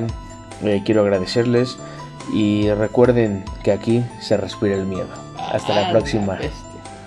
Eh, eh, yo en una oración donde yo estaba verdaderamente desesperado, eh, me corté las venas, Eh, era parte de un rito y, y invoqué el nombre de, de un demonio. Este se me apareció, yo esperaba verlo eh, con cuernos, esperaba verlo con cola, esperaba verlo eh, en esa forma eh, eh, eh, como la, la- la conocemos. Sin embargo, se me apareció un señor muy delgado. Era un señor negro, muy delgado, que se sentó junto a mí. Yo impactado le dije, ¿quién eres tú? Él me dijo, no que me querías ver, en una forma tan tan tranquila, señor, donde me dijo, no que me querías ver. Y yo no sé si eh, eh, tonto o qué le dije, es que tú no puedes ser el diablo, yo no creo que te me hayas aparecido a mí. Él me dijo, no, yo no soy el diablo, yo soy... Me dijo otras cosas que no puedo decirle. Claro. Ese fue mi primer acontecimiento y ese señor me acompaña y me, acom- me ha acompañado desde ese momento hasta ahora. Figúrese usted, señor, que esta persona me enseñó tantísimas cosas, me enseñó desde cómo hechizar a un perro, cómo, cómo, cómo, ah, ah, cómo inducir efectos benignos o malignos a la gente. No era nada, no era algo así que me explicara. Yo recuerdo que solamente pronunciaba su nombre ah, y él aparecía. Eh, Josué, estas enseñanzas, ¿qué precio tenían?